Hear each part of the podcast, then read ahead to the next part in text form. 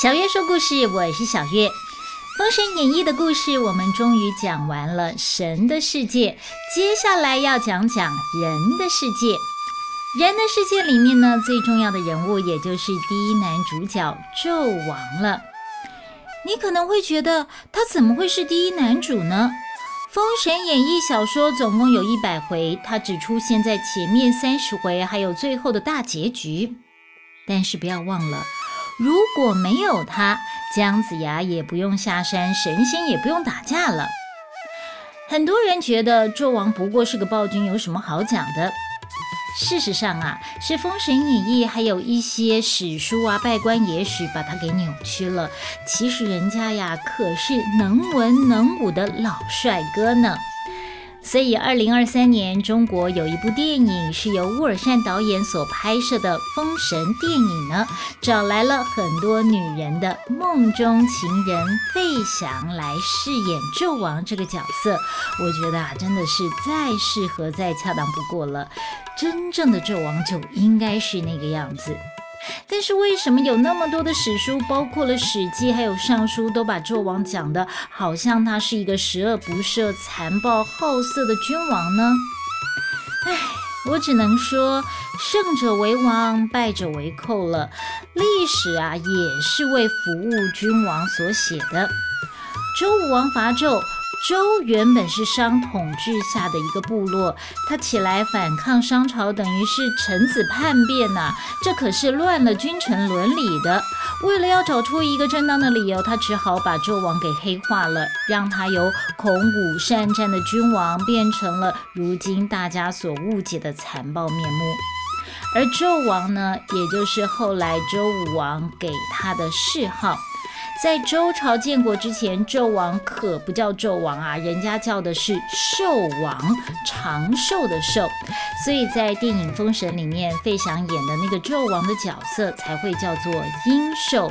殷呢，就是商朝的简称，所以我们说殷商，殷商，殷实，殷实，就是呢，这个人非常勤恳，在从事商业的活动。好，今天呢，我就来为纣王证明一下，让大家知道真正的纣王到底是什么的模样。首先呢，我们来看纣王的基本资料啊，《封神演义》的原文里面记载了，纣王是帝乙的第三个儿子，老大是韦子启，老二韦子衍，老三也就是纣王了，他叫做子寿。照理来说呢，王位应该是要传给长子的，但是为什么没有传给长子，要传给老三呢？有一种说法是，老大韦子启他的母亲出身不好，所以他生出来。的小孩不能够成为继承人。另外有一种说法是，韦子启和纣王其实是同一个母亲，但是呢，纣王是他妈妈成为王后之后呢才出生的，所以感觉上地位就比大哥要尊贵一点。而且帝乙呢，也就是纣王的爸爸，他确实是比较喜欢这个小儿子的。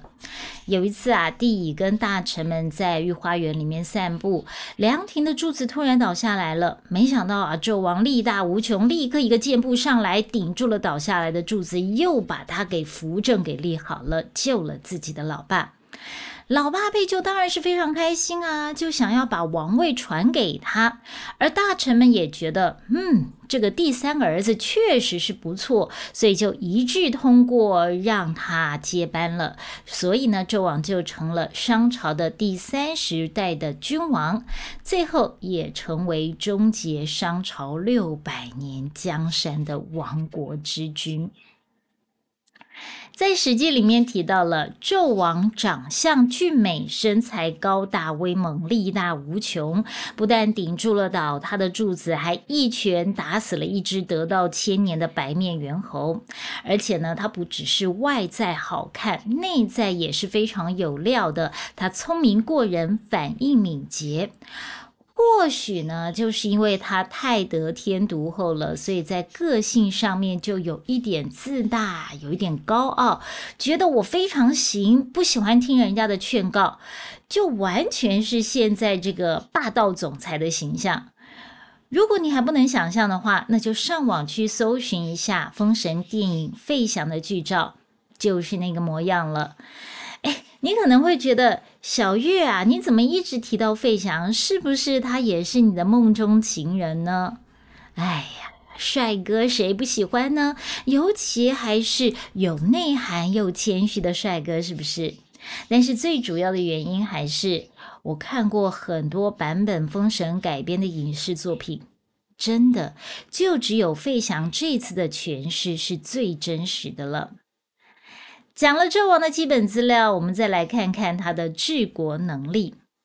纣王在位期间呢，其实把国家治理得很好。他重视农业，任用贤能，开疆拓土，国力鼎盛，靠着强大的兵力，让各地的小国都听他的。所以商朝下面呢，有东西南北四大诸侯，四大诸侯下面又有八百个小诸侯。从前面我对纣王个性的描述就可以知道了，纣王是一个好战喜功的人，所以呢，他对内盖了许多彰显他帝王气势的宫殿建筑，又加重赋税，推行严刑峻法，对外多次发兵去攻打东夷，种种的施政措施引发了内部矛盾，也动摇了商朝的统治基础。殷人上鬼。就是说呢，商朝的人他们是非常崇敬鬼神的。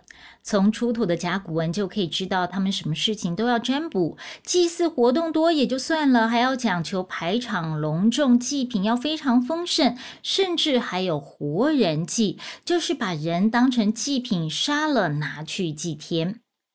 到了纣王，他觉得自己是比神还要厉害的存在，所以《封神演义》第一回就提到了女娲娘娘生日，宰相商容要纣王去女娲娘娘庙进香，纣王就说了：“女娲娘娘有什么功德啊？要我这个王去祭拜她？”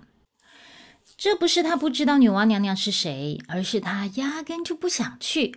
他已经决定不敬上天，要废除神灵，要把由神权宰制的世界转移到由他这个王宰制的世界，成为真正的天子。只不过呢，这个愿望他没有实现，一直到周朝之后才实现。跟商朝比起来，周朝本来就没有那么敬神，祭祀礼仪活动也都非常简单，所以周朝推翻。商朝之后呢，周王就被称为周天子了。纣王虽然不愿意去拜女娲，但是丞相商容一提再提呀，好吧，好吧，身为一个领导者，很多活动就算再不愿意去，也得装装样子去露露脸嘛。于是呢，纣王就顺应民意去了女娲庙。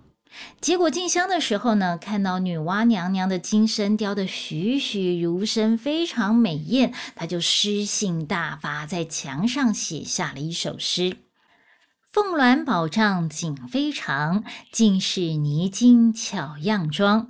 曲曲远山飞翠色，翩翩舞袖映霞裳。”梨花带雨争娇艳，硕耀笼烟聘眉妆。但得妖娆能举动，取回长乐是君王。前面几句呢都没有什么问题，就是夸赞女娲娘娘多美又是多美啊。坏就坏在后面两句，他说了：“如果你是真的人呐，我就把你娶回去，让你长久侍奉我。”哇！跟一个女神说我要把你纳入我的后宫，让你来服侍我，这摆明就是亵渎神明，根本就没有把神明放在眼里嘛。所以女娲娘娘才会那么生气，派出了三个妖怪，也就是后来变成妲己的千年狐狸精，还有九头雉鸡精跟玉石琵琶精，去迷惑纣王，加速商朝的灭亡。这也就开启了后来《封神演义》的故事。但是我说了，什么妲己迷惑纣王啊？纣王好色昏庸、暴虐无道，这都是周朝为了把他拉下台对他的抹黑。而且这种抹黑呢，随着时间还越加越多。后来很多的文献还有拜官野史，把一些别朝君王的罪状都加在了纣王头上。什么酒池肉林啊，把人抓去烧烤的炮烙之刑，把人剁成肉酱。剖开这个孕妇的肚子，看看她怀的是男胎还是女胎。其实呢，这都不是她做的。比较可信的是，《尚书》里面列出了纣王的六条罪状，分别是不用亲信当官，反而呢任用逃犯为官，不认真祭祀，相信自己有天命。这四条听起来都不是什么罪啊。还有一样是听妇人的话，其实这也不是什么大不了的事。商朝呢，本来就对女人没有什么歧视。商朝的女人不但可以当官，还可以上战场。纣王的有一个祖宗啊，也就是第二十三代君王武丁的妻子妇好，就是一个驰骋沙场、立下汗马功劳的女将军。她还经常受命主持祭天祭祖的仪式，有自己的封地，还是武丁统治集团里面的重要成员，是一个女政治家。关于妇好的故事，我们之后会专门做一集来跟大家分享。商朝人是很尊重女性的，反倒是到了周朝，女人的地位才一落千丈，对女性加了许多的道德捆绑。所以呢，指控纣王听女人的话，这根本就站不住脚。最后一项罪名就是酗酒，这一点呢，听起来是比较严重的。根据考古发现，商朝出土的青铜器酒器占了大部分，周朝出土的青铜器变成了盛饭装菜的这个食器，所以考古学家就开玩笑的说了：商朝人呢都是酒鬼，周朝人都是吃货。但是商朝人并不是没事就饮酒作乐，而是只有在祭祀或者是巫术占卜活动的时候才喝。只是呢，这个祭祀活动实在是太多了，才会造成饮酒过度。商周时期的酒哦，都是用小米还有麦子这些农作物酿造的。商朝人全民酗酒，必定会耗费许多粮食。一向勤恳呢、刻苦的周朝人当然是看不过去了。他们对于这种浪费粮食的行为是深恶痛绝啊！他们打败商朝之后，自己也吓一跳。哎呀！怎么会这么容易就把商朝给推翻了呢？于是呢，他们就开始思考，到底自己做了什么事情哦？怎么这么厉害？到底为什么老天爷会抛弃商朝？最后，他们得出一个结论，就是商朝人酗酒。这个呢，既浪费粮食，又荒废政务，酒气熏天呐，所以惹怒了上天，最后才会亡国。因此，周朝人引以为鉴。周公就起草了中国历史上最有名的一份禁酒令，规定呢，只有祭祀的时候才能够少量饮酒，聚众喝酒要判死刑。哇，这非常的严重，非常的严厉。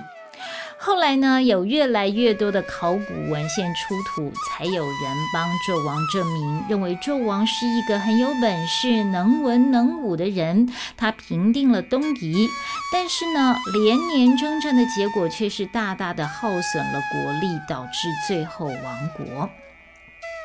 那时候，大部分的精锐部队都派去打东夷了。虽然打赢了，但是周朝看准了时机，趁你还来不及班师回朝的时候，就出兵攻打。商朝城内空虚啊，只好派出奴隶来出兵。可以想见，那些奴隶怎么可能会帮你卖命呢？还没有打就先投降了。周朝大军就这样子顺利攻进了朝歌。纣王知道没有办法挽回，万念俱灰之下，选择了自焚而死。延续六百年的商朝就这样灭亡了。只能说纣王太好大喜功，军事策略出错，俘虏政策又做得不够好，才会导致后来的失败。好了，这就是纣王的故事。做这集呢，就是希望能够帮纣王证明，让他不要再背负千古恶名了。但是纣王为什么会倾全国之力，宁愿担灭国的风险，也要非打东夷不可呢？我们之后会做一起来跟大家聊。《封神演义》故事当中，纣王死了之后，也上了封神榜，被封为天喜星。天喜星呢，就是桃花星，在紫微斗数当中是主婚姻还有喜庆的，能够逢凶化吉、遇灾消灾、遇喜天喜。纣王身为一国之君，当然有许多的后宫佳丽。在《封神演义》当中，他又被赋予好色的形象，所以他被封为天喜星，也算是当之无愧了。希望你喜欢今天纣王的故事，以后听到纣王的名号，不要再对他泼脏水了。小叶说故事，我们下回见。